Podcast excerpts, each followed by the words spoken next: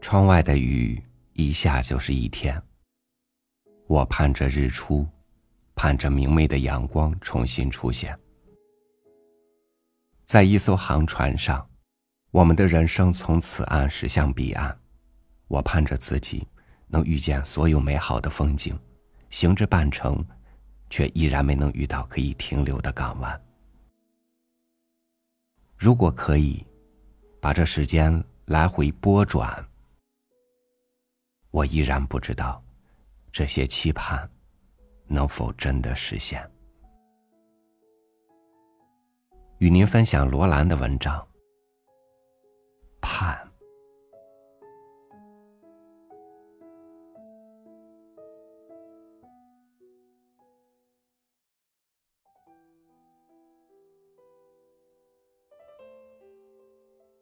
姑娘慢腾腾的把办公桌上的表格文件一样一样的往抽屉里收。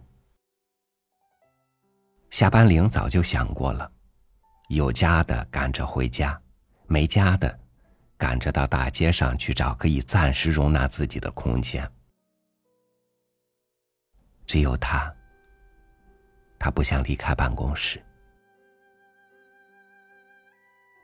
他在这里上班。一晃已有八年了。八年。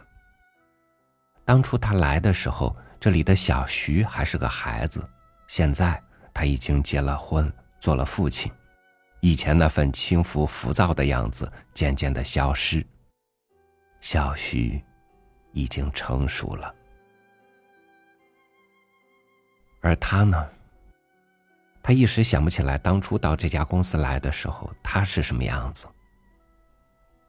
他只记得一点，记得他初到这陌生环境时那落寞寡欢的心情。似乎没有一个地方欢迎过他的，因为他缺少了一个漂亮的外形。他太瘦，太高，而又不善修饰。再加上一副近视眼镜，而且他那时已经就不年轻，二十九岁了。那么现在，他已经是三十七岁了。年龄使他越来越寂寞，像这秋日的黄昏。下了班，一切的属于生命的气息。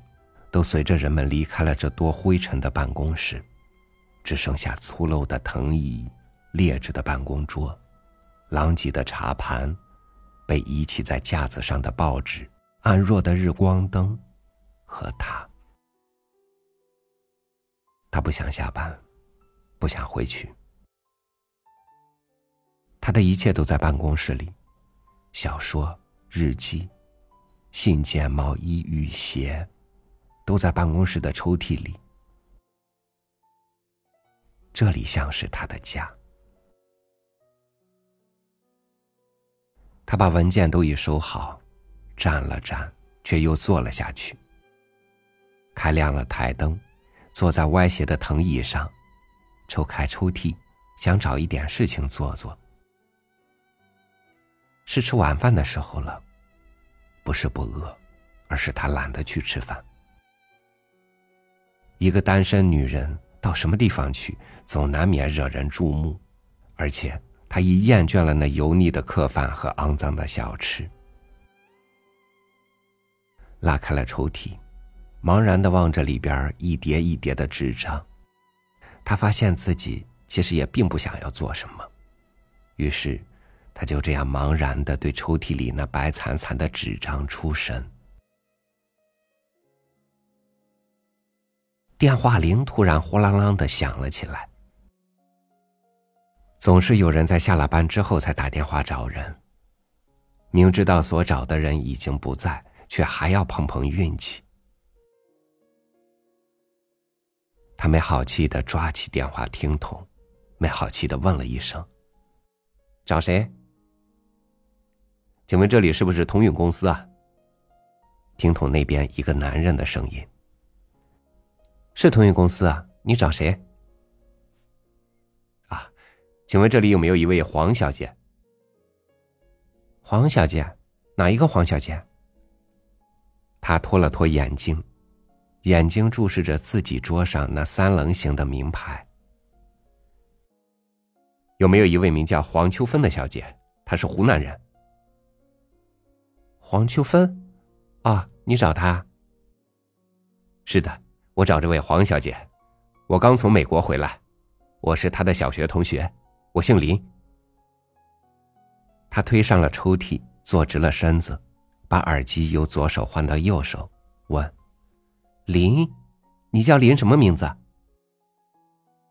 请问黄秋芬小姐是不是在这里办公？”“是是的，请问你是谁？”“我叫林永碧。”“哎呀，林永碧，真想不到，想不到你真巧，巧极了，我就是黄秋芬。”哦，真是巧极了。林永碧在那边说：“多年不见，秋芬，你好吧？你好吧，林永碧，真的，多少年了？算算看，你怎么知道我在这里？是我由香港去美国的前一天遇到你的表妹，她告诉我你的地址，我一直紧紧的记着，决心有机会一定来看看你。”你真巧，本来我应该下班了的，大家都走了。那么，请你告诉我一个地方，我们见见面。这里我不熟啊，你说一个地方吧。好，那么就在绿园餐厅吧。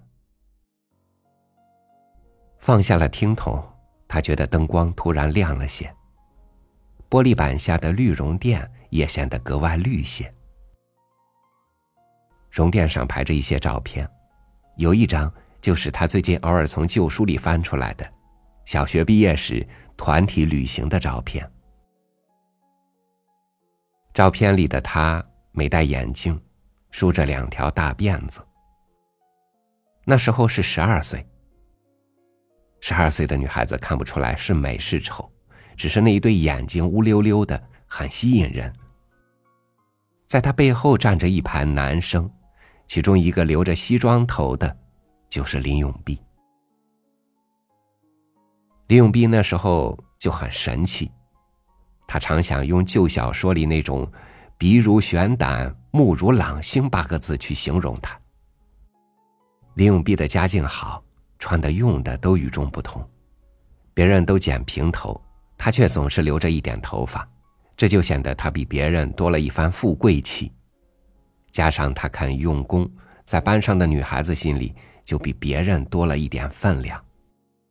果然不错，他现在从美国学成归来了，不是博士就是硕士。这些年一直找不到结婚的对象，他倒不十分着急，因为他心里有个林永碧，那个与众不同的男孩子。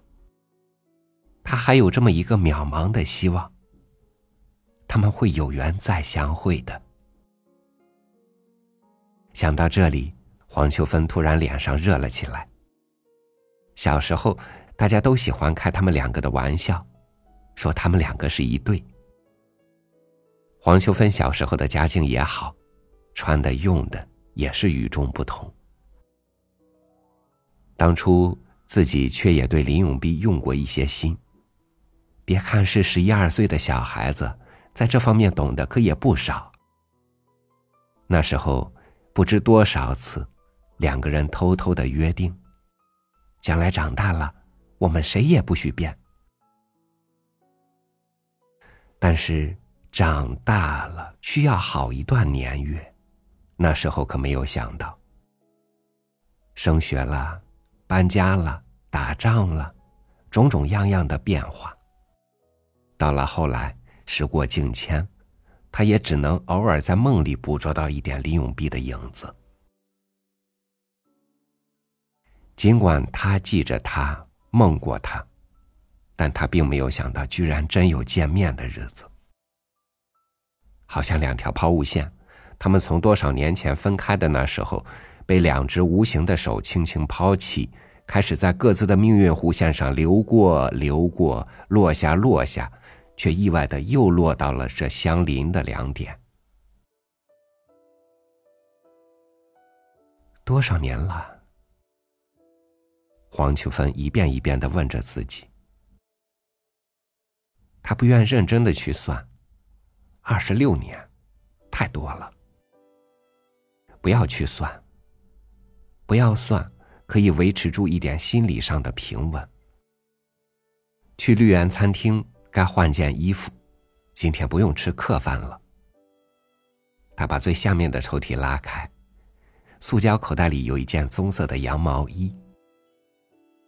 棕色的毛衣，棕色的毛衣配身上这件深蓝色的裙子，实在不大合适。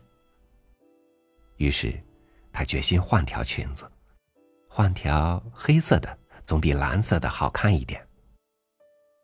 许久不注意化妆，今天忽然对自己缺少了自信。钱包里有一支口红，早已用完了，剩下一点底子，锁在金黄色的管子里面。他用指甲挖了一点出来，涂在嘴唇上，就着钱包的小镜子照了照。玫瑰紫色的口红和棕色的羊毛衣产生了很别扭的效果，显得她的脸色很黑。不放心，又找出粉盒铺上了一层粉。用梳子把头发梳了梳，发现额上不知什么时候多了一根皱纹，于是把前额的头发拉下一绺，做成刘海。刘海和眼镜又在冲突，心里一烦，把镜子盖上。管他呢，只不过是个多年不见的小同学罢了。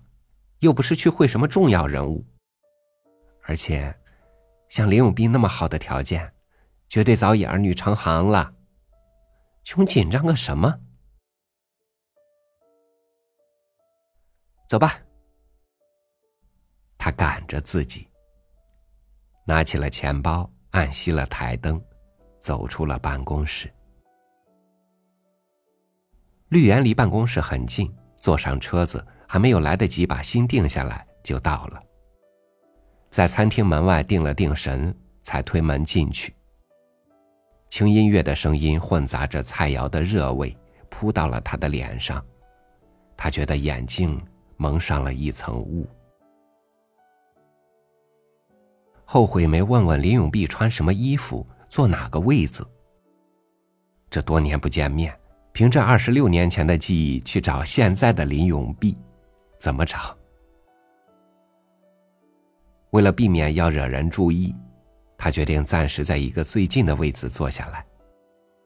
坐下来之后，先把眼镜摘下来，用手帕擦一擦上面的水汽，再把它戴上。然后再去看餐厅里的座位和座位上的人，找那单身一个人坐的。单身人不少。要找没有吃东西，像是在等人的。于是他看到了一个中年绅士，穿着质量考究的蓝色西装，方方的脸，高高直直的鼻子，容光焕发，手里拿着一个精致的打火机在点烟斗。不知是不是李永碧？把记忆中李永碧小时候的样子。和这人对照一番，似乎那轩昂的气宇，倒有点仿佛。这时，那个中年绅士点燃了烟斗，抬起头向这边望过来，脸上绽出一个微笑。他想，一定是了。于是他站起身来，朝他走去。但他却发现另一个女人从他背后快步走向了那个绅士，两人握手寒暄着坐下去了。差一点认错人了。他的近视眼在镜片后面努力的眨着。这时，就在他身旁的一个座位上，有一个男人站了起来，对他迟疑的望着，他也对他迟疑的望着。请问，您是黄？啊，你难道是林？是的，我是林永碧。他往后退了一步。林永碧，那个从小时候就那么轩昂不凡的李永碧，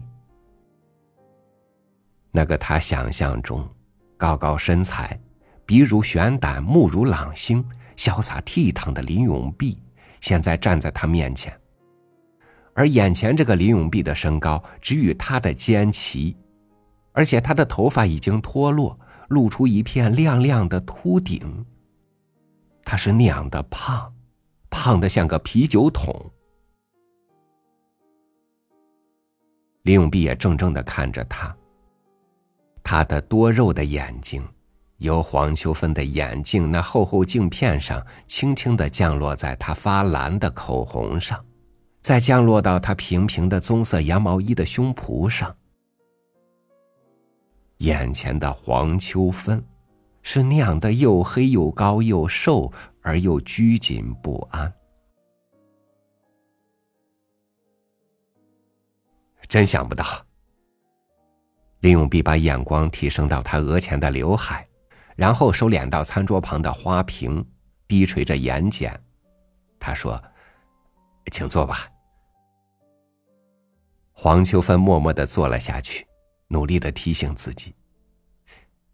这就是林永碧，你小时候爱过，长大了梦过的。林永碧也默默的坐在他的对面，努力的让自己承认，这就是那时候那个有一对乌溜溜的大眼睛、锋芒健美的黄秋芬。你还是一个人？林永碧问。哦，你呢？我我还没有功夫找太太。啊，黄秋芬干涩的回答着。慢慢的会找到的。是的，林永碧说：“我会慢慢的去找。”他回头望望拿着菜单的侍者，问：“你要吃点什么？”哦，他定了定神。望着林永碧光秃秃的头顶说：“我已经已经吃过饭了，我现在只想喝一点儿，喝一点酒。”